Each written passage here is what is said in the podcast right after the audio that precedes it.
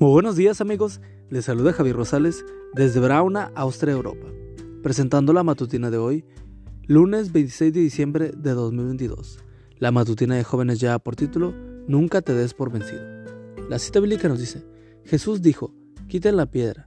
Marta, la hermana del muerto, le dijo, Señor, ya huele mal, porque hace cuatro días que murió. Juan 11:39. Se acerca el inicio de un nuevo año, y durante él nos será muy útil mantener la actitud perseverante.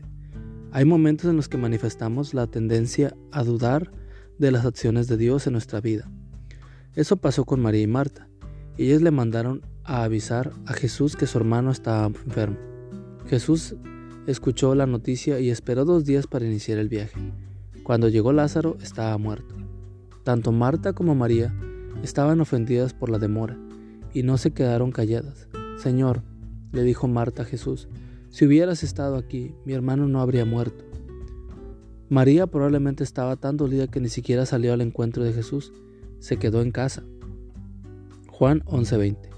Habían soñado envejecer con su hermano, pero ese sueño se había quedado hecho añicos porque su hermano estaba muerto. Durante el año que pronto empezará llegarán momentos así, cuando todo te surgirá que el final ha llegado y que no vale la pena seguir aferrándote a tus sueños y planes. Pero he aprendido por experiencia que en el momento más oscuro de la noche es cuando el sol está a punto de salir para dejarnos ver el milagro del nuevo día. Nuestra situación extrema es la oportunidad de Dios, solo que nuestra actitud de derrota no nos deja ver que Dios está a punto de hacer algo grande por nosotros. La actitud de Marta y María les impedía ver el milagro que Jesús tenía para ellas. Jesús ordenó quitar la piedra y entonces escuchó la queja. Señor, hiede ya, porque lleva cuatro días. ¿Te ha pasado que cuando más necesitas que Dios se apure a responderte, Él pareciera tomarse su tiempo?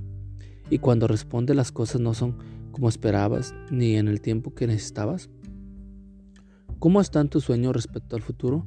Para ti, para tu familia, para tus estudios. Dios puede revivir tus sueños y planes para la vida sin importar cuánto tiempo tengan archivados.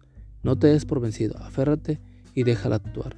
Marta y María dejaron que Jesús actuara y recibieron a su hermano después de haber muerto. Hoy el mensaje de Dios para tu vida es, quita la piedra de la incredulidad y del desánimo que se interpone entre tú y tus anhelos y el milagro que quiero regalarte. No olvides que Dios ve y da vida cuando todo alrededor parece muerto. Amigo y amiga, recuerda que Cristo viene pronto y debemos de prepararnos y debemos ayudar a otros también para que se preparen, porque recuerda que el cielo no será el mismo si tú no estás allí. Nos escuchamos hasta mañana. Hasta pronto.